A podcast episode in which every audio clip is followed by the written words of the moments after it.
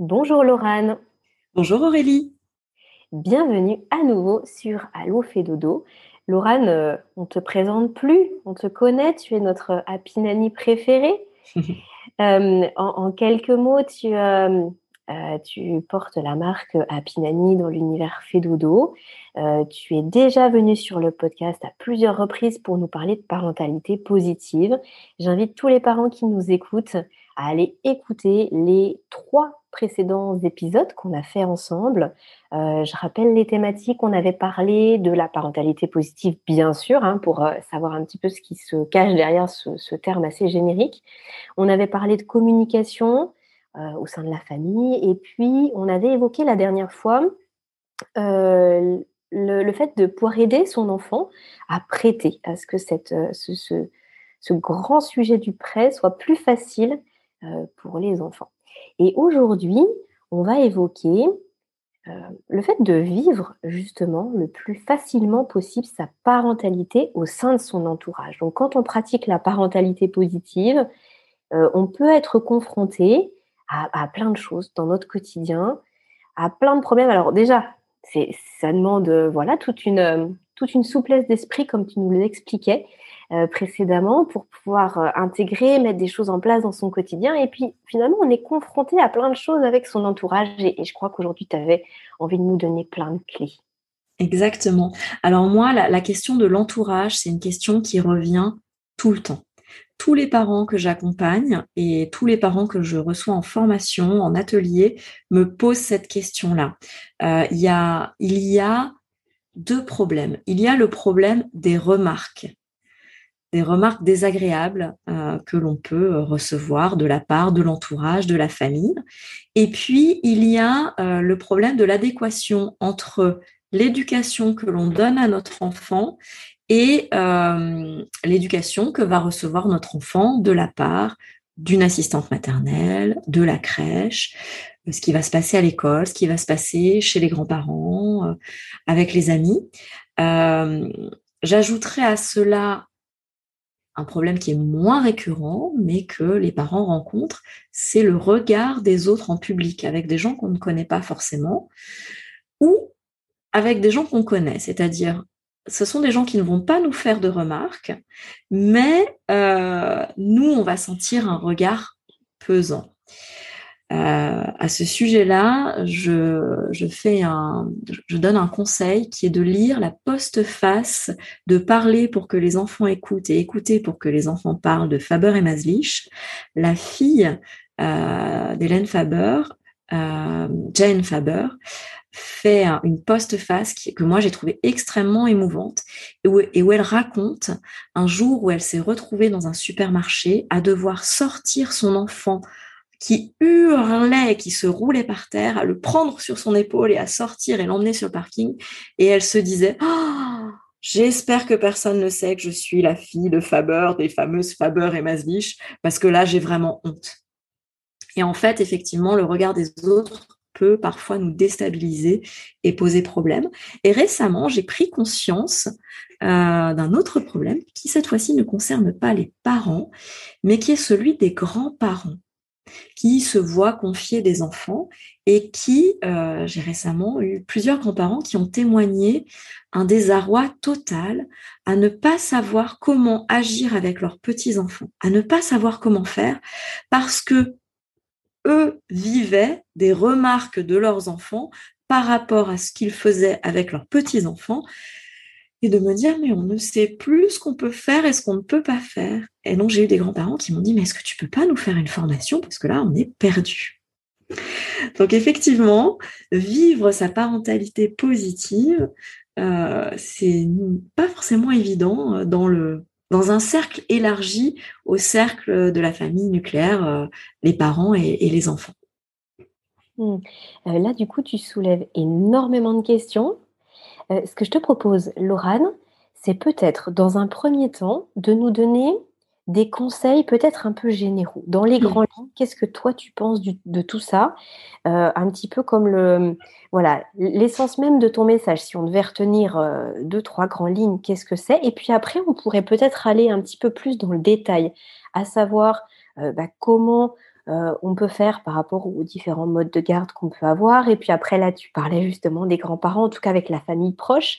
Et puis se poser la question avec les amis ou en société. bref, on va pouvoir peut-être détailler un petit peu tout ça, mais dans un premier temps, qu'est-ce que tu as envie de dire aux parents aujourd'hui? Alors la première chose, c'est pour moi de se former.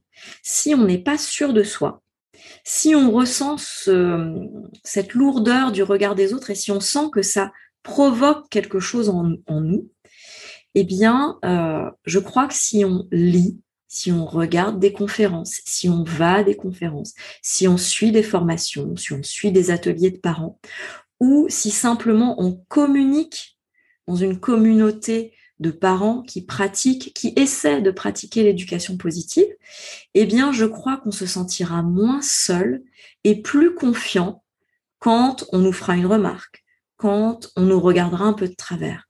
On se dira, OK, euh, moi, je sais pourquoi je fais ça. Et je ne suis pas seule. Et je crois qu'on est mieux armé quand on a plus de connaissances et qu'on est plus au clair avec ses objectifs. Je vais donner un exemple très concret. Il m'est arrivé il y a deux mois, je crois, de me retrouver avec mon bébé qui avait 18 euh, mois. Vendredi soir, je réalise que le lendemain est férié, donc euh, je vais faire des courses. Un vendredi soir à 18h en sortant de chez la nounou. Je savais qu'il ne fallait pas faire ça. Je me suis retrouvée avec un bébé qui hurlait, mais qui hurlait avec des décibels, mais vraiment c'était très haut. Allongé par terre pendant le quart d'heure où j'ai fait mes courses. Ça va vous paraître étrange, mais j'étais extrêmement sereine. Euh, alors je me suis dépêchée, mais euh, je n'ai pas du tout eu peur du regard des autres parce que je savais que ce qui se passait était extrêmement normal. Il était 18h, mon bébé était fatigué, il avait envie de me retrouver. Un magasin, c'est extrêmement stimulant et fatigant pour un enfant. Donc bah, j'ai fait au plus vite, j'ai accueilli ses émotions. Et puis bah je suis sortie du magasin et voilà, ça s'est calmé. Euh, je crois que si à ce moment-là, on n'est pas au clair avec le, ce qui se passe pour l'enfant, avec le ce qu'on devrait faire, pas faire, si on n'est pas sûr, si on oscille entre euh, euh, on doit demander à un enfant de se taire ou il faut écouter ses émotions.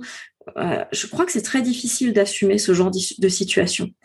Alors que si on est au clair avec le fait qu'un petit enfant ne peut pas gérer une telle émotion et qu'il n'y a pas grand-chose d'autre à faire que d'accueillir son émotion et puis de passer au plus vite, euh, eh bien c'est très très difficile. Donc je crois que voilà, euh, s'informer, se former, discuter avec d'autres personnes, ça facilite euh, un positionnement. Alors ça ne veut pas dire que tout le monde doit se former, que tout le monde doit lire, parce qu'il y a des gens qui naturellement sont très positifs et qui n'ont aucun problème. Ce que je viens de dire, c'est vraiment pour les gens qui vacillent un peu, qui, euh, quand euh, il y a un regard à la caisse du supermarché, qui, quand ils sont avec des amis et que euh, leurs enfants, parce qu'il y a une espèce aussi de, de pression d'efficacité, c'est-à-dire, ah bah, je pratique l'éducation positive, je fais pas comme les autres. Si on se retrouve avec des gens qui ne font pas comme nous, il y a certaines personnes qui vont sentir une pression à, à être la preuve que leur manière de faire est efficace et fonctionne. Sauf que un enfant, bah, comme je l'ai déjà dit, ce n'est pas un robot, donc ça va pas marcher à tous les coups. Un enfant, c'est un être plein d'émotions, qui va ressentir plein de frustration, de colère. Donc, euh, on n'a pas de baguette magique, ça ne marchera pas à tous les coups. Et ce qui va faire, je pense, qu'on est serein, c'est qu'on sait, on est on est au clair avec ce qui se passe, on est au clair avec euh, pourquoi nous on agit comme ça, et, euh, on est au clair aussi avec le fait que euh, ben, c'est peut-être un processus parfois qui va prendre du temps.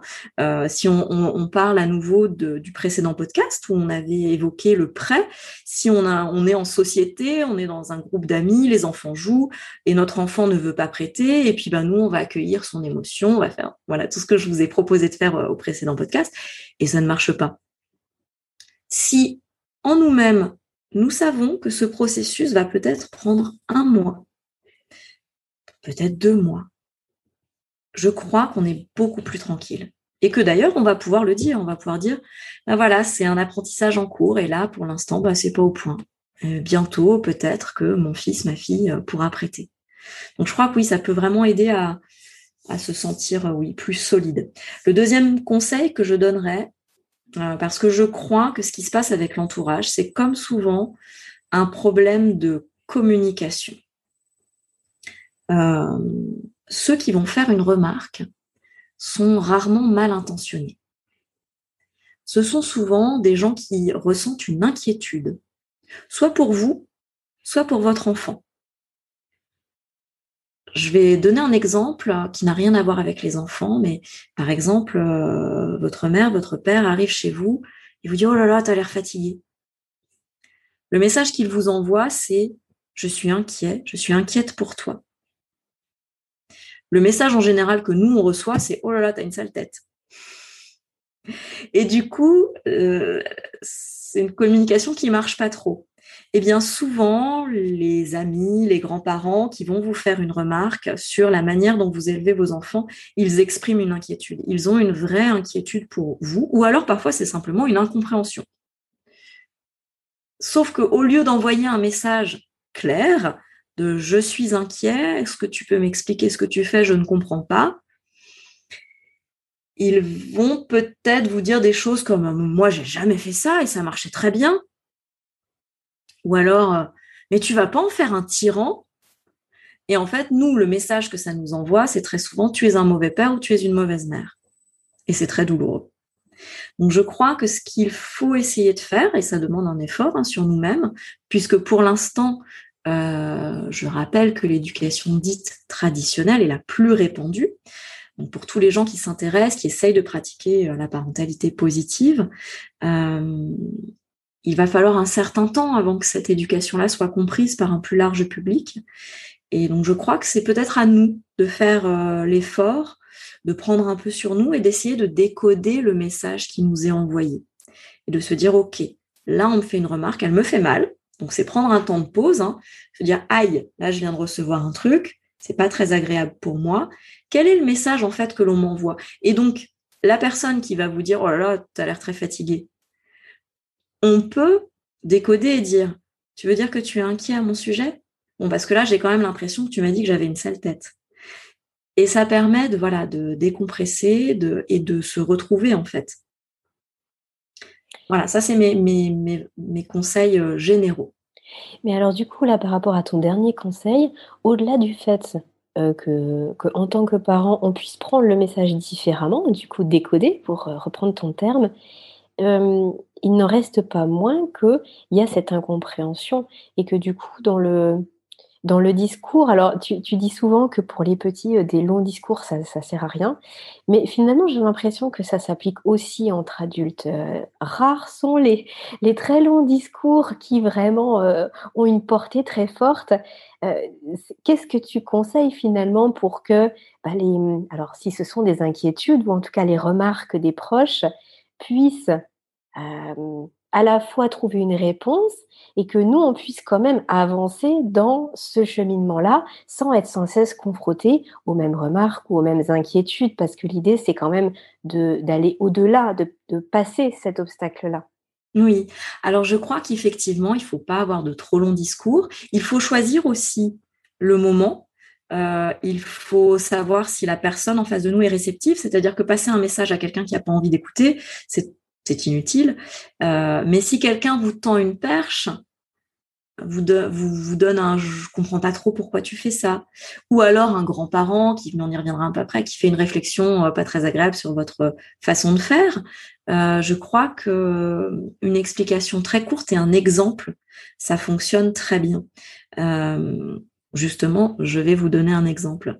Récemment, une, grand-mère euh, m'expliquait qu'elle avait vu euh, sa petite fille euh, qui était à table et qui mangeait toute seule, ce qu'on appelle la DME, la diversification menée par l'enfant. Donc c'est l'enfant qui va aller chercher les, aliments dans son assiette, on ne va pas le nourrir à la cuillère avec pour lui donner de la purée. Je crois que Madame Miam, Myriam vous en a parlé dans un autre podcast. Tout à fait, je confirme.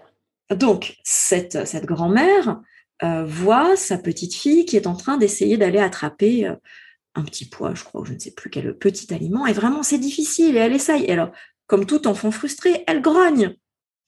Et la grand-mère veut aider cette petite fille, donc elle s'empare d'une cuillère, elle attrape le petit pois, et elle me dit, oh, je me suis pris une réflexion euh, de ma fille qui m'a dit, mais enfin, laisse-la faire toute seule. Et, et la grand-mère me dit, mais je comprends pas, enfin, pourquoi elle fait souffrir sa fille? Et là, on voit l'incompréhension. C'est-à-dire que le parent qui, a décidé de faire la DME, de la diversification menée par l'enfant, il a envie que son enfant euh, apprenne à manger seul, soit dans le plaisir, découvre la nourriture, et puis apprenne les gestes de préhension fine. Ou peut-être qu'il a même pas envie de tout ça, mais en tout cas, c'est ce qui se passe pour son enfant. Euh, et le grand-parent qui n'a jamais pratiqué ça, qui ne connaît pas ça, qui a nourri ses enfants à la cuillère, a nourri peut-être d'autres petits-enfants à la cuillère, voit un petit, un petit enfant qui n'arrive pas à faire quelque chose, qui râle, et donc il a envie de l'aider. Donc il ne comprend pas. Alors moi, j'ai simplement dit à cette grand-mère, quand l'enfant essaye de faire quelque chose et qu'il ne demande pas d'aide, si on vient l'aider, quel est le message qu'on lui envoie? On lui envoie le message, tu n'es pas capable et je vais t'aider. Si on ne l'aide pas, on lui envoie le message de je pense que tu es capable. Et je lui dis, ça n'empêche pas de lui proposer de l'aide. Mais s'il ne veut pas de notre aide, ne pas la lui donner, c'est lui permettre d'essayer, d'explorer et de se sentir confiant. Et en fait, j'ai senti, quand j'ai expliqué ça à cette grand-mère, pouf, ah oui, donc c'est pas de la maltraitance en fait il y a un véritable euh, objectif et il y a un véritable, euh, enfin, il y a une plutôt de la bientraitance en fait. Il y a un objectif euh, de voir cet enfant grandir et donc en fait, voilà, je pense qu'il y a de vraies incompréhensions et pour les, les éclairer, c'est vraiment, je crois, avec des explications courtes et des exemples. Mmh. Alors, si on reste dans le domaine de la famille, mmh. euh, on peut prendre effectivement, bah, par exemple, là, les grands-parents qui vont garder, euh, qui vont garder bah, le, fils ou la fille de, de parents euh, qui pratiquent au quotidien l'éducation positive. Et ces grands-parents, on peut imaginer que eux, ça n'a pas du tout été leur façon de faire à la fois avec leurs enfants, et puis même qu'ils ne connaissent pas d'alternative finalement. C'est quelque chose qui est très, très étranger pour eux ils vont du coup faire, enfin reproduire ce qu'ils ont pu faire avec leur euh, enfant. Et comme tu le disais tout à l'heure, ça peut coincer. Donc ça peut coincer, par exemple, si euh, les parents se disent, euh, mais finalement les émotions de mon enfant sont pas reconnues, ou alors bah, il a fait une grosse crise et on l'a mis au coin, ou alors on lui a dit, bah, si tu, enfin par rapport au repas, enfin au, coucher, finalement il y a, y a un milliard d'exemples qu'on pourrait citer. Et pour le, parent, ça peut coincer en se disant mais euh, mais moi c'est pas ça que je veux pour mon enfant. Et effectivement, ça peut faire des nœuds au sein de la famille. Euh, il y a plein de choses. Alors, comment est-ce que le parent peut communiquer avec son parent à lui, finalement, et, pour faire euh, passer son approche? Ou alors, est-ce qu'on se dit, bah, quand il est chez papy-mamie, finalement, c'est comme ça? Alors, je crois qu'effectivement, il y a deux choses. ça va dépendre du temps que l'enfant passe avec les grands-parents et du ressenti aussi du parent. Euh, c'est-à-dire qu'un enfant qui va de temps en temps chez papy-mamie et de temps en temps bah, chez papy-mamie, il doit finir son assiette. Alors que vous, vous considérez que euh, voilà, la nourriture, c'est un besoin euh, naturel et que l'enfant, s'il a faim, il va manger, s'il n'a pas faim, il ne mangera pas. voilà, je pense que Madame Miam vous détaillera tout ça je crois que s'il va de temps en temps chez ses grands-parents, peut-être que c'est pas très grave. Parce que c'est c'est pas un week-end chez papy mamie à finir une assiette de petits pois qui va ruiner tout ce que vous parents vous faites au quotidien. Et l'enfant de toute façon va rencontrer plein de situations différentes. Euh, à l'école, il va peut-être rencontrer un maître ou une maîtresse qui sera très sévère. Et ça, vous n'y pourrez rien. Donc je crois que euh, si vous, chez vous, vous pratiquez l'éducation que vous avez envie de pratiquer et que de temps en temps votre enfant rencontre quelque chose de différent, il me semble que ça n'aura pas beaucoup d'impact sur lui. Ou alors, si ça a un impact sur lui, bah, vous l'aiderez en accueillant ses émotions, en l'accompagnant, en lui faisant revivre peut-être ce qu'il a vécu désagréable par le jeu. Si, en revanche, il y a quelque chose qui vraiment vous vous incommode, par exemple, effectivement, tu prenais l'exemple de la mise au coin. Je crois que dans ces cas-là, il faut euh, s'exprimer en, je, faire des messages je en disant voilà, en exprimant votre inquiétude. Euh, voilà papa, voilà maman, euh, euh, je sais que tu as mis au coin mon fils, ma fille. Je dois te dire que j'ai été triste de savoir ça. Voilà, vraiment exprimer ce que vous, vous avez ressenti.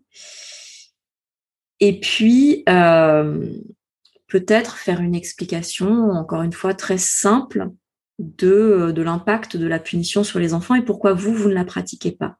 Mais je crois qu'on ne peut pas interdire à quelqu'un de faire quelque chose parce que chacun est libre et on irait à l'encontre euh, un petit enfin je, je ça me paraîtrait un peu choquant de dire euh, je, je, ne veux pas que tu punisses mon enfant et en même temps en disant ça moi-même je me dis là si un de mes, parents faisait ça à mon enfant je me sentirais très très très très mal euh, mais je pense que hum, une communication douce permettra de faire évoluer les choses dans une famille, alors qu'une communication plus violente, avec un je t'interdis, je ne veux pas que tu fasses ça, je suis pas sûre que ça aboutisse à beaucoup de choses. Alors que exprimer ses émotions, euh, éventuellement proposer des solutions. Euh, sera beaucoup plus utile. Par exemple, euh, si votre parent euh, vous explique qu'il a mis au coin votre enfant parce qu'il a cassé quelque chose. Peut-être que vous pouvez dire qu'effectivement, ben, ça vous inquiète parce que voilà, vous avez l'impression que quand votre enfant est puni, ben, il est surtout triste, il comprend pas forcément. Et que bah, vous, chez vous, vous avez plutôt tendance à pratiquer la réparation. Quand il a cassé quelque chose, on lui propose de réparer et puis demander est-ce que tu crois que c'est quelque chose que tu pourrais faire chez toi? Et puis voilà, amener ça dans la douceur. J'ai l'impression que ce sera plus efficace. Euh, en revanche, si effectivement vous avez un grand des grands-parents, un grand-parent qui garde votre enfant comme une assistante maternelle finalement, et qu'il y a vraiment des choses que vous savez que votre parent va faire. Vous savez qu'il va mettre au coin, vous savez qu'il va forcer votre enfant à finir son assiette. Euh, je crois que là, il est important de se mettre d'accord. Je crois qu'il faut aussi euh, se mettre d'accord avec votre conjoint, votre conjointe, sur ce qui est vraiment très important pour vous. C'est-à-dire s'il y a, dans l'éducation positive, on est quand même très très exigeant. On se, avec nous-mêmes, on a beaucoup d'exigences dans l'éducation de nos enfants peut-être que on n'arrivera pas à faire changer les grands-parents sur leur manière de communiquer avec les enfants. On parlera peut-être un jour du, des compliments, du fait de dire à un enfant bravo, euh, c'est bien ce que tu fais. Ça, c'est quelque chose qui est extrêmement dur à changer, qui est inscrit dans les générations. Peut-être, peut-être qu'on peut dire ok, ça, c'est pas une priorité et qu'on peut se fixer, je sais pas moi, trois priorités, se dire, euh, bah voilà, j'aimerais que mon enfant ne soit pas mis au coin, j'aimerais que euh, on le force pas à finir son assiette et euh, j'aimerais qu'il ne regarde pas d'écran, j'en sais rien. Et on va se poser tranquillement avec les grands-parents et puis on va, voilà, on va dire voilà, moi voilà ce on ne va pas dire je voudrais que ce soit comme ça. On va dire voilà ce qui est important pour moi et voilà pourquoi. Est-ce qu'on peut tomber d'accord je crois que voilà, c'est vraiment dans la, dans la discussion et dans la douceur qu'on peut, euh, peut faire passer les choses. Mais je crois aussi, euh, et ça c'est ce parce que j'ai entendu euh, oui, le désarroi de certains grands-parents que tout ce qui concerne la, la communication, c'est très compliqué à changer. les, les grands-parents ont tendance à mettre des étiquettes. Ah, lui, il est têtu. Ah, bah, c'est monsieur non. Ah, euh, elle, elle était en l'air, euh, c'est Madame J'oublie tout. Et pour nous, c'est très agaçant. Et quand on est formé à l'éducation positive, on sait l'impact que ça va avoir. Je crois que là-dessus, c'est un peu compliqué de demander à des grands-parents d'arrêter d'être comme ils sont. C'est difficile de leur dire bon, bah, ta façon de communiquer ne me convient pas, est-ce que tu pourrais changer? Eux, ils n'ont pas fait le choix de l'éducation positive. Euh, par contre, je crois qu'on peut aider notre enfant en verbalisant pour lui. Et donc à quelqu'un, un, grand-parent qui va dire ah bah lui c'est Monsieur non, on pourra dire ah bah là en ce moment euh, il arrive à être très souple sur telle ou telle chose. Ah elle c'est Madame tête en l'air. Ah bah écoute hier euh, c'est elle qui avait la liste des courses, elle m'a permis de penser à ça ça ça et ça. Euh, sur des, des, alors les grands-parents vont très souvent faire des remarques sur les enfants qui sont tout le temps dans les bras qui sont tout le temps portés, euh, qui sont tout le temps collés dans les jupes ou dans les pantalons de leurs parents. Euh, en fait, ils expriment une inquiétude. Il y a une réelle inquiétude, on en reparlera un petit peu tout à l'heure aussi, qui peut être, euh, enfin, il faut, déterminer le, vrai du faux de tout ça, sur est-ce que les enfants d'aujourd'hui vont pas devenir des enfants rois, est-ce qu'ils vont pas devenir des tyrans? Et donc, je crois qu'on peut leur faire une réponse qui est très simple. C'est maintenant qu'il peut être dans mes bras. S'il n'est pas dans mes bras maintenant, quand est-ce qu'il y sera? Et je suis sûre qu'à 18 ans, il voudra plus être dans mes bras. Voilà, on peut aussi, avec des gens un peu plus ouverts, on peut faire une explication, dire voilà, euh, euh, moi maman, euh, moi papa, moi figure d'attachement, en tout cas, je suis, je suis le port d'attache et parce que mon enfant va se sentir en sécurité dans mes bras, parce qu'il sait qu'il peut revenir quand il en a besoin, il va pouvoir aller découvrir le monde. Et parfois, moi c'est souvent ce que je dis aux parents, la preuve par l'image.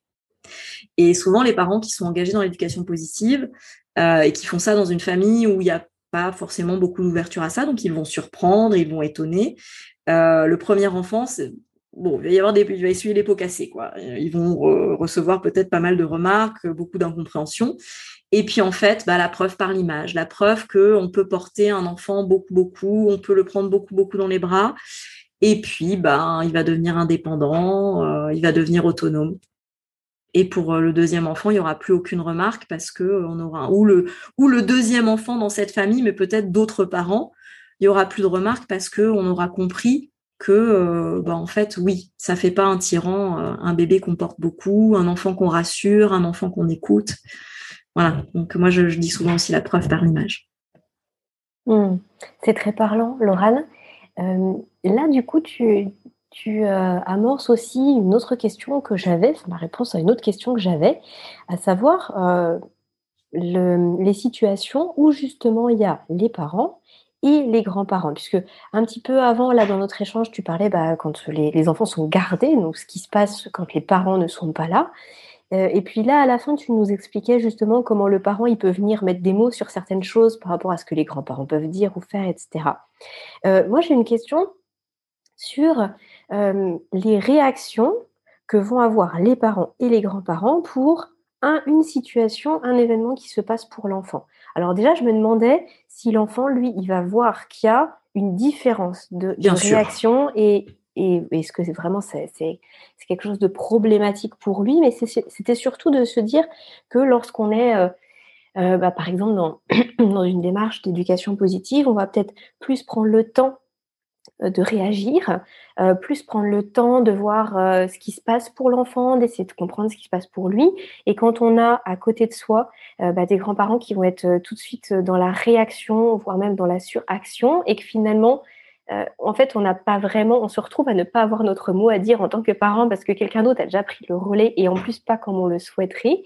Euh, quelle réaction on peut avoir à la fois vis-à-vis de notre enfant sur le moment et à la fois vis-à-vis de la personne. Alors là, ça peut être effectivement les grands-parents, mais ça peut être euh, oncle, tante, finalement, n'importe qui mm. dans la famille proche, où, on pourrait avoir envie de dire, mais je suis là, laisse-moi faire, et c'est pas parce que je n'ai rien fait que je n'allais rien faire ou que je n'avais pas vu ce qui se passait, mais simplement je n'avais pas la même attitude que toi vis-à-vis de ça.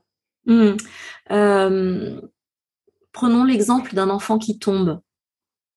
Un enfant qui tombe, oui. voilà, en éducation positive, on va avoir deux mouvements. Le premier, c'est j'attends de voir s'il pleure. S'il pleure, je vais le voir et je lui demande s'il a mal ou s'il a eu peur. Et j'accueille ses émotions éducation traditionnelle, la réponse typique, c'est c'est pas grave, c'est pas grave, ça va passer. Et donc évidemment, cette réponse-là, elle vient beaucoup plus vite. Donc, un grand-parent, un oncle, une tante va se précipiter vers votre enfant et va lui dire c'est pas grave, c'est pas grave. Prenez le temps d'arriver vers votre enfant et de lui demander est-ce que ça va? Est-ce que tu as eu mal? Et généralement, les gens autour vont se rendre compte que si c'est pas grave, votre enfant va effectivement s'arrêter de pleurer. Alors que eux n'auront très certainement pas été efficaces avec leur c'est pas grave, c'est pas grave. Et encore une fois, je ne crois pas que cela aura un impact dramatique sur votre enfant que quelqu'un lui ait dit c'est pas grave, c'est pas grave, alors que vous, au quotidien, vous pratiquez une autre communication. Donc je crois qu'en fait, on peut tout simplement, par l'exemple, en continuant nous à être cohérents. et puis c'est notre enfant, donc nous, on n'a pas à changer notre communication, on peut continuer à, répondre à notre enfant comme on souhaite lui répondre. Je crois qu'on ne peut pas changer la communication des autres. On peut simplement leur montrer comment on fait.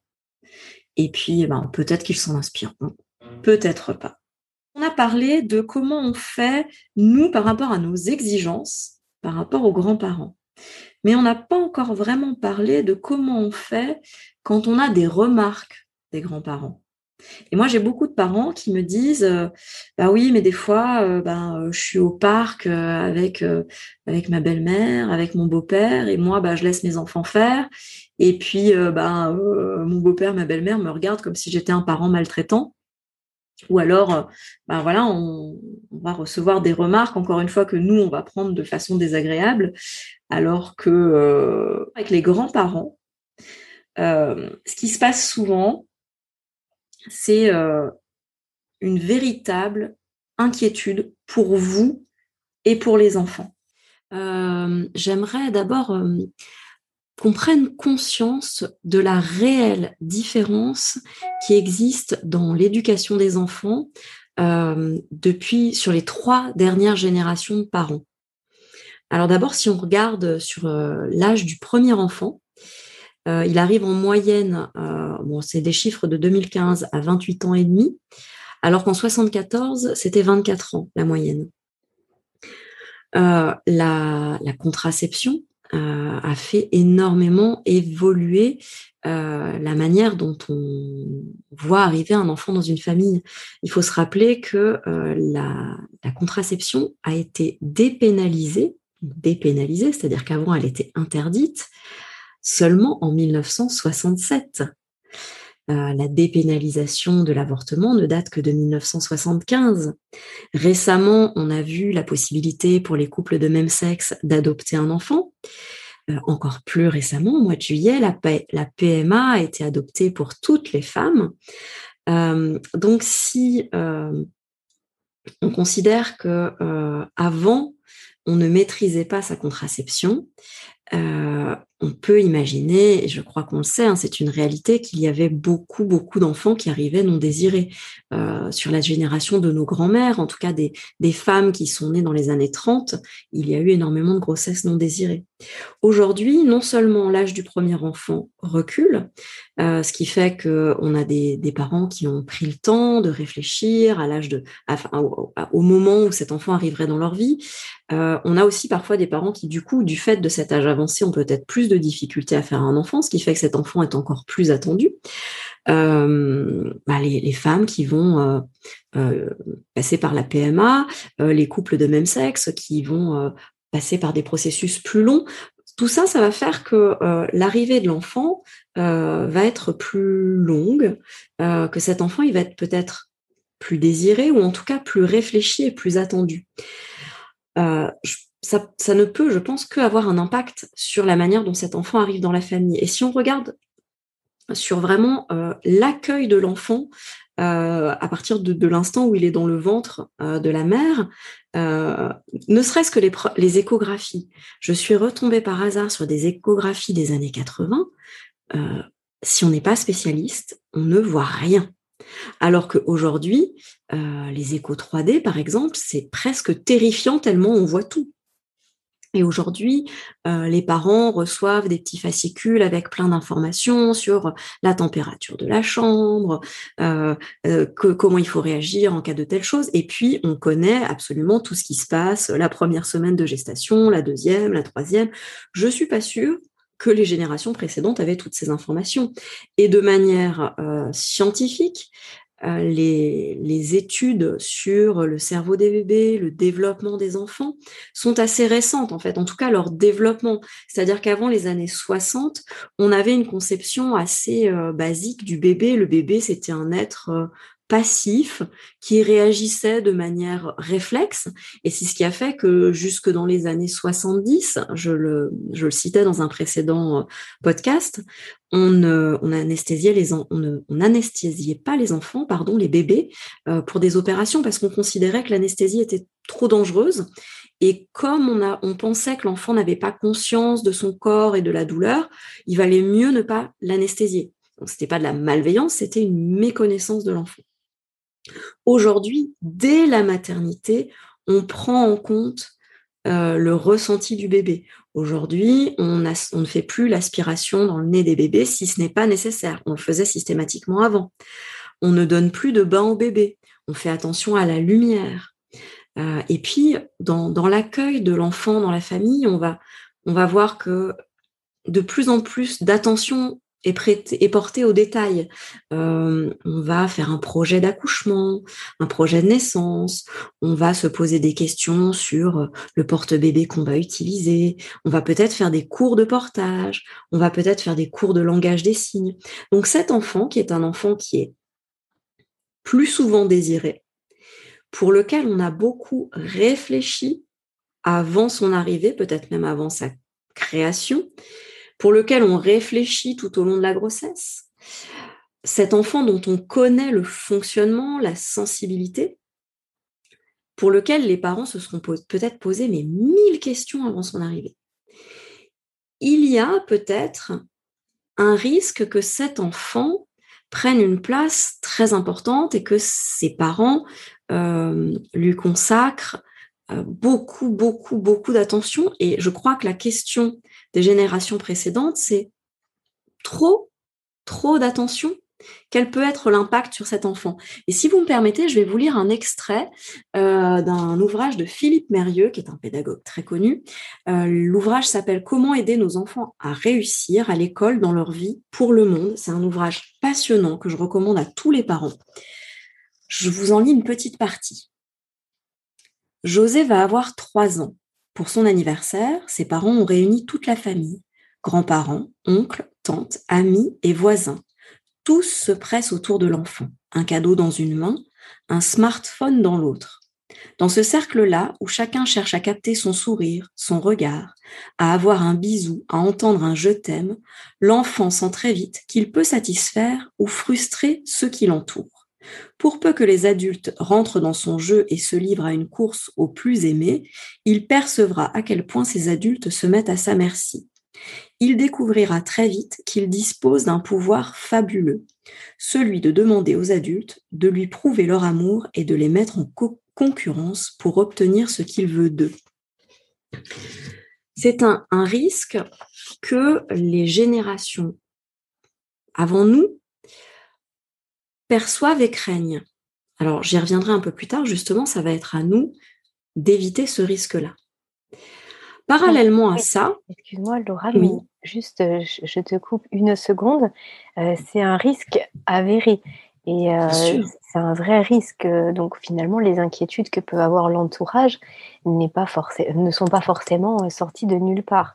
Exactement. C'est un vrai risque. Et du coup, après, tu vas nous expliquer dans quelle mesure on va parer à ce risque-là? Mais finalement, l'éducation positive telle que tu nous la présentes euh, ne vient pas euh, empirer, entre guillemets, ce, risque-là. Parce que c'est ce qu'on pourrait se dire d'une certaine façon, puisqu'il y a plus de souplesse, il y a plus de, prise en compte des émotions, plus d'attention, d'une certaine façon, portée aux émotions, à l'enfant, etc. Ah oui, oui, bien sûr. Là, la description que vient faire euh, Philippe Mérieux, euh, c'est une description, je pense, qui peut nous parler à tous. Tous mmh les parents d'aujourd'hui, effectivement, euh, on voit quand on est dans des réunions de famille que notre enfant, il est photographié. Je pense qu'on a, allez, 50 fois plus de photos de nos enfants que nos parents en avaient de nous du fait du smartphone. Donc c'est une, une réalité, mais effectivement, on a les moyens de diminuer cet impact.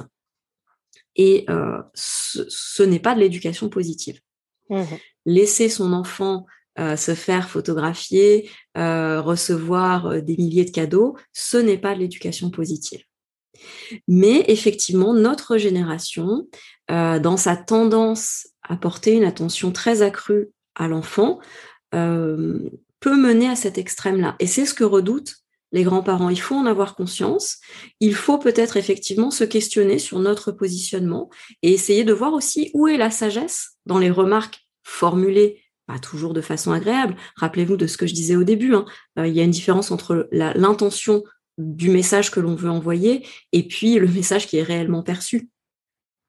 complètement. Alors, il y a, aussi d'autres évolutions hein, depuis ces trois dernières générations. Euh, c'est euh, le nombre de parents qui sont au foyer pour s'occuper des enfants à temps plein. En 1968, il y avait 60% des mères, alors les chiffres concernent surtout les mères, 60% euh, des femmes étaient au foyer pour, quand elles avaient des enfants pour s'en occuper. En 90, 30%. En 2011, 14%. Parallèlement à ça, euh, la, la conception que l'on a du rôle de la femme dans la famille a radicalement changé, même si aujourd'hui euh, on sait que les tâches ménagères ne sont pas encore réparties correctement, on sait que euh, les papas n'ont pas encore toute leur place et c'est pour ça que la CAF essaie de faire un système d'incitation pour que les pères prennent aussi un congé parental. C'est pour ça que le congé dit de paternité, en tout cas le congé d'accueil de l'enfant a été prolongé euh, là en juillet hein, de 25 jours. il, il dure 25 jours maintenant.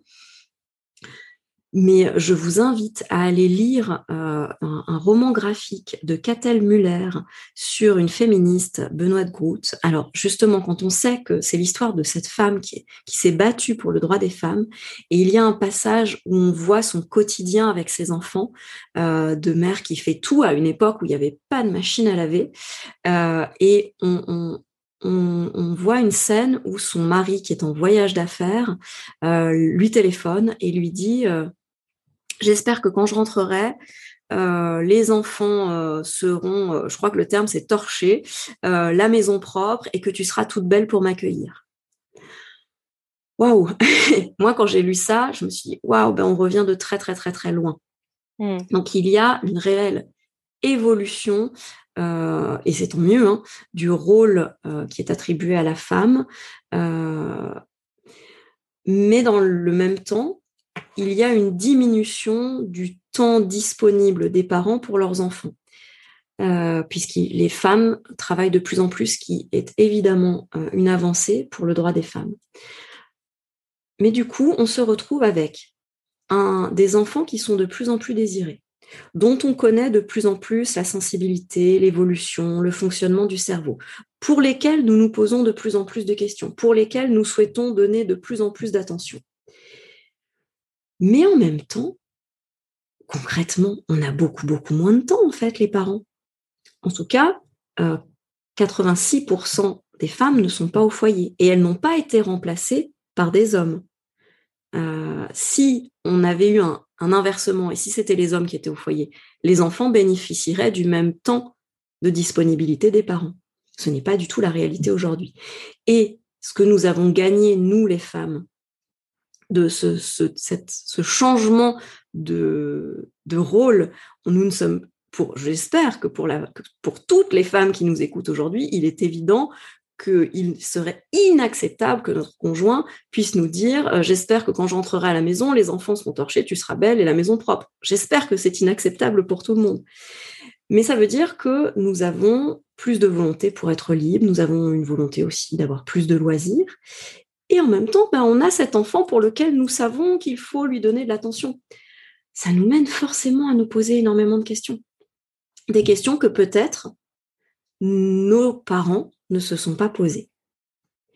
Et en plus de ça, les enfants, les enfants d'aujourd'hui vivent des choses qui sont radicalement différentes de celles que vivaient les enfants des générations précédentes. Du coup, quand euh, un grand-parent, une grande-tante, un grand-oncle va nous dire mais euh, je comprends pas pourquoi tu te poses autant de questions, je m'en posais pas autant, mais quand même moi j'ai l'impression qu'à mon époque euh, c'était plus simple. Mais ayons bien conscience que nos époques sont radicalement différentes. Parce que quand, quand on reçoit une remarque comme ça, parfois ça peut être déstabilisant. moi, je l'ai vécu de me dire, mais mince, peut-être que je suis complètement à côté de la plaque. Et Oui, et puis, et puis en plus de ça, euh, je suis tout à fait d'accord avec toi, Laurane. Et non seulement on peut, ça peut être déstabilisant, mais en plus de ça, on peut recevoir aussi le message que c'est parce que finalement on, se pose trop de questions, ou alors qu'on va chercher trop loin, ou que finalement on ne fait pas comme avant, que finalement on rencontre des problématiques que les générations d'avant n'avaient pas. Exactement. C'est le sous-entendu que l'on reçoit. Ce n'est peut-être pas le sous-entendu qui est émis, mais c'est celui que l'on reçoit. C'est mais en fait euh, c'est peut-être un peu de votre faute quoi. C'est peut-être un peu parce que vous vous prenez la tête que vos enfants sont pénibles. Mmh. Mmh, complètement. Alors je me souviens d'une conférence d'Isabelle Filiosa euh, il y a trois ou quatre ans peut-être même un peu plus oui trois ou quatre ans à Vienne euh, qui était intitulée si je ne dis pas de bêtises les enfants d'aujourd'hui ne sont pas les enfants d'hier et euh, elle nous donnait quelques exemples qui étaient absolument frappants des différences entre les enfants des générations précédentes et des générations actuelles dans ce qu'ils vivent. Elle nous parlait évidemment de l'omniprésence des écrans, euh, alors même s'il y a maintenant des campagnes, hein, zéro écran avant trois ans, la campagne des quatre pas, pas le matin, etc., etc. Euh, il y a quand même une exposition aux écrans dans cette génération qui est énorme et une exposition aussi aux informations. Pensons à nos petits bouts là qui ont été exposés à des informations quasiment tous les jours sur l'épidémie. Euh, oui, effectivement, et dès tout petit, ils, euh, ils voient énormément d'informations et ils peuvent avoir des craintes euh, ah, bien très, sûr. très profondes et très ancrées, alors que finalement, on ne leur en a jamais euh, parlé. C'est, moi, je l'ai vu effectivement autour de moi dans mon entourage avec des enfants qui, qui, seraient, qui auraient entre 5 et, et 10 ans à chaque fois. Et finalement, même sans jamais leur en avoir parlé, les parents se rendent compte que les enfants ont des craintes et ont des connaissances qui sortent, selon eux, de, de nulle part, en fait. C'est assez effrayant. Mais oui, parce que même si chez soi, on va contrôler les écrans, euh, dès qu'on est euh, dans un restaurant, dans certains magasins, il y a des écrans partout. Euh, et puis, ah, ce sera avec des enfants plus grands, mais il y a des enfants qui ont un portable, un portable en sixième on ne contrôle pas ce que va voir notre enfant sur le portable de quelqu'un d'autre. D'ailleurs, euh, lors de la conférence d'Isabelle Filiosa, elle nous donnait des chiffres euh, vertigineux sur l'exposition à la pornographie des enfants de moins de 8 ans. De moins de 8 ans De moins de 8 ans, c'était terrible. Euh, elle nous a parlé aussi de la diminution des capacités cardiovasculaires des enfants, moins 25% en 40 ans. Mmh. Moins 25% en 40 ans. Alors que je pense que les besoins des enfants en termes de mouvement n'ont pas changé. Donc on peut imaginer un petit peu la bombe que ça peut faire sur un enfant qui a vraiment besoin de bouger euh, et qui en fait ben, euh, ne prend pas suffisamment le vélo, ne marche pas suffisamment, n'a pas le temps suffisamment de courir. Euh, donc là, rien que ce que je viens d'évoquer, ce sont des différences majeures. Philippe Mérieux, que j'ai cité tout à l'heure, euh, disait aussi euh, que la génération des parents actuels fait face à des questions que les générations précédentes n'ont pas rencontrées. Et donc, le parent de la génération actuelle ne peut pas se dire, tiens, comment aurait fait mon père ou comment aurait fait ma mère? Il donne les exemples des réseaux sociaux. Euh, est-ce que je suis amie avec mon enfant ou pas sur Facebook? Après, on peut penser aussi au harcèlement en ligne. Comment on réagit si son enfant se fait harceler euh, Comment on fait pour euh, couper l'accès à tous les sites de pornographie? Comment je fais si mon enfant a vu euh, chez un copain une décapitation sur YouTube? Toutes ces questions-là, nos parents, nos grands-parents n'ont jamais eu à se les poser. Ça ne veut pas dire qu'ils n'en ont pas eu d'autres de compliqués. Mais en tout cas, nous n'avons pas les mêmes références. Et parallèlement à ça, on a vu disparaître ce qu'on appelle le, village, le village parental. Avant, les gens vivaient de façon plus... Ils avaient plus de proximité. Euh, on, s'éloignait pas peu de, du, logement familial. Euh, on avait sa sœur, son frère qui habitaient pas loin. On voyait d'autres parents éduqués. Aujourd'hui, très souvent, quand on devient jeune parent, on est très seul. Donc, on n'est pas vraiment parent par imitation, comme ça pouvait l'être avant. Euh, je pense euh, aux femmes qui allaitent. Très souvent, une maman qui a son premier enfant et qui allaite pour la première fois, euh, bah, elle n'a jamais vu une maman allaiter avant. Et du coup, ben, quelque chose qu'elle imaginait très simple va se révéler en fait pas si simple que ça. Je pense que toutes les mamans qui ont allaité voient ce que je veux dire. et donc voilà, ça fait que il y a une certaine solitude des parents, une certaine déconvenu, mais euh, comment vais-je faire? Du coup, le parent va s'interroger et il va devoir s'informer. peut-être même se former. Donc évidemment, cela crée des différences. Et cela va pousser les parents à se positionner. Donc il, faut avoir conscience qu'il y a une réelle révolution qui est à l'œuvre et qu'elle arrive grâce au travail des générations précédentes. Si les générations précédentes ne s'étaient pas battues pour la liberté, le droit des femmes, on n'en serait pas où on est aujourd'hui. Et comme dans toute révolution, il y a des gens qui vont être euh, inquiets et qui vont être bousculés dans leurs idées.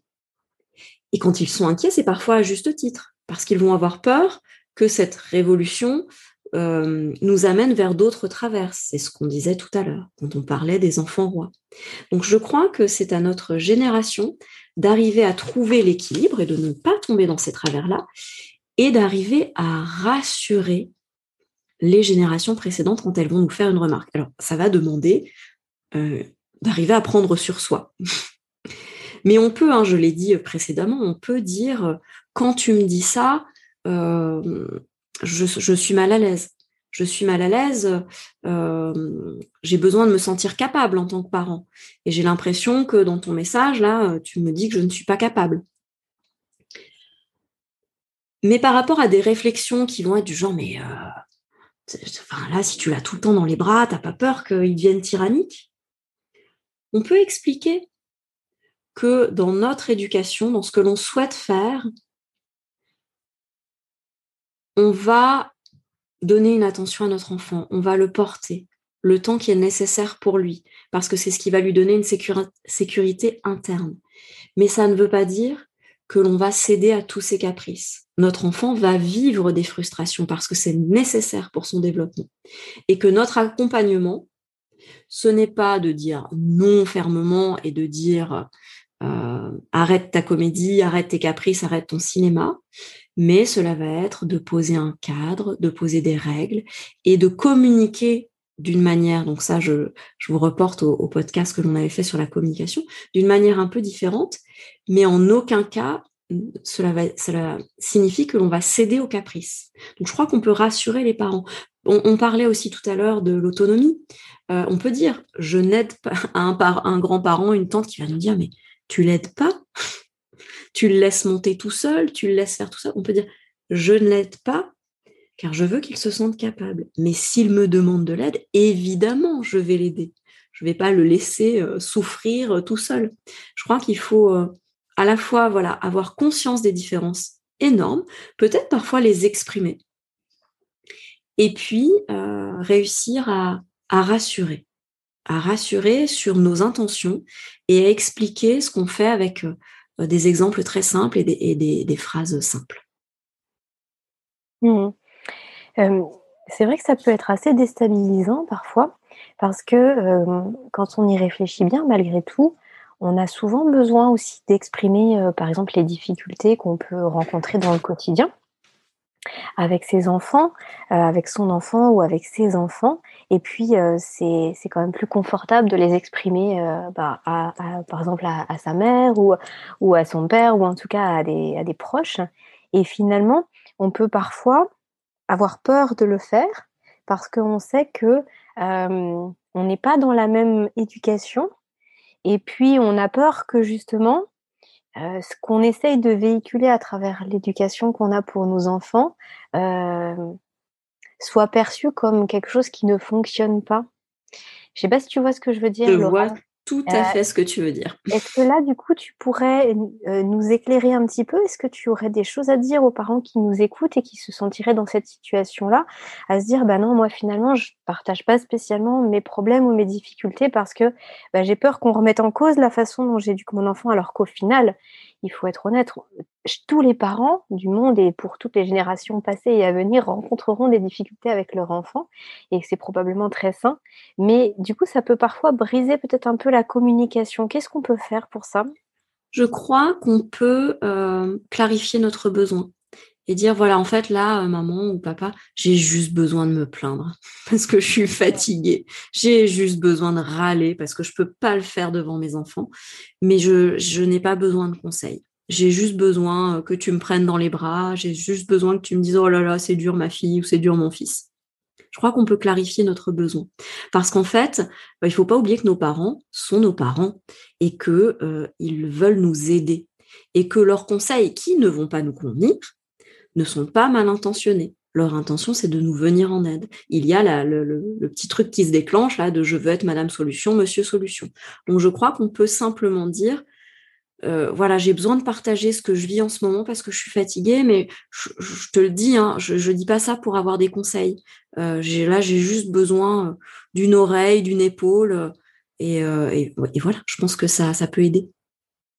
Mmh, c'est super intéressant. J'aime beaucoup ton conseil.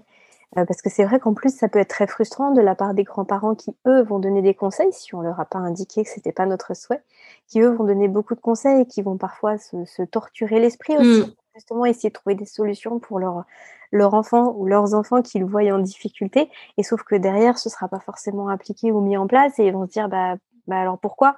Euh, Il peut y avoir vraiment une confusion et tu le disais très justement tout à l'heure, c'est vrai qu'on peut, on se met parfois plus facilement euh, de, à la place des parents mais effectivement, de la, de la part des grands-parents, il peut y avoir aussi des, situations très difficiles à gérer pour eux finalement et dans l'incompréhension. Et je, suis vraiment ravie que tu aies eu cette approche-là aujourd'hui de nous parler des deux approches. Euh, et qu'effectivement, et, et je ne savais pas que c'était le cas, mais c'est très intéressant ce que tu disais, qu'il y a des grands-parents qui viennent te voir, qui te sollicitent en te disant, mais en fait, moi, je ne comprends pas ce qui se passe. Je, je pense même qu'ils... comprends pas je pense que ça peut même être une souffrance pour eux, parce que les grands-parents, ils nous ont élevés, ils nous ont protégés, tout ce que nous faisons pour nos enfants. Dans l'intention, c'est la même. Et, euh, et, et, je pense que c'est très dur pour un, parent d'accepter que son enfant, maintenant, il est grand, il se débrouille tout seul. Quand est-ce qu'on arrête de l'aider? Euh, et, je pense qu'il y a une envie de transmission aussi quand on devient grand-parent. Ah super, chouette, je vais pouvoir transmettre ce que j'ai fait. Et quand il y a une rupture totale dans les manières d'éduquer, eh bien, je crois que c'est à la fois frustrant pour le grand-parent et à la fois euh, inquiétant parce que comme il ne sait pas où on va et qu'il a l'impression que ben, on est fatigué, qu'on est épuisé, que c'est difficile, et qu'en plus il ne peut pas nous donner de solution, euh, c'est difficile.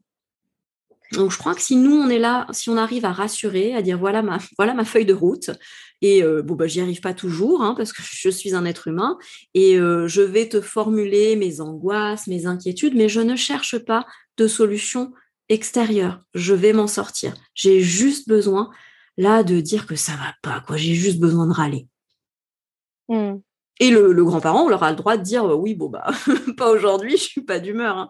Mais euh, mais je pense qu'un un parent qui euh, entend le besoin de son enfant de simplement pouvoir s'épancher un peu et d'avoir en face de soi bah, quelqu'un d'empathique et qui va le prendre dans ses bras ou lui dire oh mon pauvre ou ma, pauvre, bah ça, je pense que ça peut être agréable de se sentir utile de ce point de vue-là. Mmh, c'est pas la même utilité, effectivement, mais ça reste très utile, finalement. Mmh. Ce soutien, il est précieux. Bon, Laurane, à quand une formation spéciale grands-parents chez, sur Apinani euh, Écoute, elle est dans les tuyaux. Ah, tu vois Donc, s'il y a des grands-parents qui nous écoutent ou des parents qui pensent que les grands-parents seraient intéressés, euh, voilà, je crois que cette formation euh, pourrait pointer le bout de son nez dans pas très longtemps. Mmh, ok, super. C'est vraiment passionnant. Et puis surtout qu'en plus, ça évolue et, probablement que les, les problématiques qu'on rencontre aujourd'hui avec la génération de nos parents, en fait, on la rencontrera aussi pour nos enfants. Mais bien sûr. C'est tellement exponentiel finalement ces, ces changements de génération là qu'on constate, comme tu le disais, depuis trois générations, que à mon avis, on se retrouvera bien perdu aussi quand ce sera notre tour. Est-ce qu'on arrivera à ne pas donner de conseils? À ne pas faire de réflexion Posons-nous la question. Mmh. Mmh. Bah, D'autant plus hein, si on a fait un gros chemin pour sa propre parentalité, dans son propre rôle de, de j'éduque mon enfant, euh, on aura l'impression d'avoir touché à quelque chose peut-être. Et ah de se dire, bah, bah, ça y est, en fait, euh, c'est bon, on sait comment faire maintenant. Et eh oui. Mais sauf que nos enfants font pas pareil. Bon. Euh, c'était, vraiment passionnant là, tout ce que tu viens de nous partager. Et tu avais mille fois raison, c'était euh, effectivement un point important à faire avant de rentrer dans des choses peut-être euh, plus pratico-pratiques. Et c'est vrai qu'on avait évoqué justement en introduction de ce podcast, on avait évoqué aussi bah, peut-être des conseils sur la façon de réagir ou de communiquer avec l'assistante maternelle aussi, ou quel que soit le mode de garde, mais peut-être aussi avec ses amis ou en société. Et puis, moi, j'aimerais bien aussi qu'on aborde un autre sujet qui est avec son partenaire. comment ça se passe quand on est, quand quand c'est compliqué euh, de vivre l'éducation positive avec son partenaire, qu'on n'est pas forcément sur la même longueur d'onde. Et finalement, Laurent, je me rends compte que euh, là, le podcast, il va s'avérer être très très long si on détaille ça toutes les deux maintenant. Est-ce que ça te dit qu'on s'arrête là aujourd'hui? Je trouve que c'était déjà très riche en informations pour les parents qui nous écoutent, et puis qu'on se fasse une deuxième partie avec ce que je viens de citer là à la fin? Oui, avec plaisir on, se donne rendez-vous pour, euh, pour la semaine prochaine peut-être. Et puis comme ça, on enchaîne euh, avec ces clés pour bien vivre l'éducation positive qu'on souhaite donner à son enfant au sein de son entourage. Euh, partie 2. Ça te va? C'est parfait. Avant de, conclure, par contre, tu nous rappelles, comme d'habitude, maintenant tu, tu es habitué, tu nous rappelles où est-ce qu'on te retrouve? Oui, bien sûr. Alors, on peut me retrouver sur le site euh, happynanny.fr, sur les réseaux sociaux, Facebook et Instagram. Et puis, on peut me contacter à l'adresse email loran.happynanny.fr. Ok, super. Eh bien, allez, on se retrouve pour euh, la partie 2 de cet épisode sur la parentalité positive et comment bien vivre avec son entourage. À très bientôt. Cet épisode touche à sa fin. Il est l'heure de se quitter, mais pas pour très longtemps puisqu'on se donne rendez-vous la semaine prochaine. Des questions sur le sommeil de votre enfant ou sur le vôtre en tant que parent, des interrogations plus largement sur le domaine de la petite enfance, je vous invite à solliciter directement un rendez-vous gratuit avec une consultante de l'univers Fedodo sur fedodo.fr. A très bientôt sur Allo Fedodo et prenez bien soin de vous.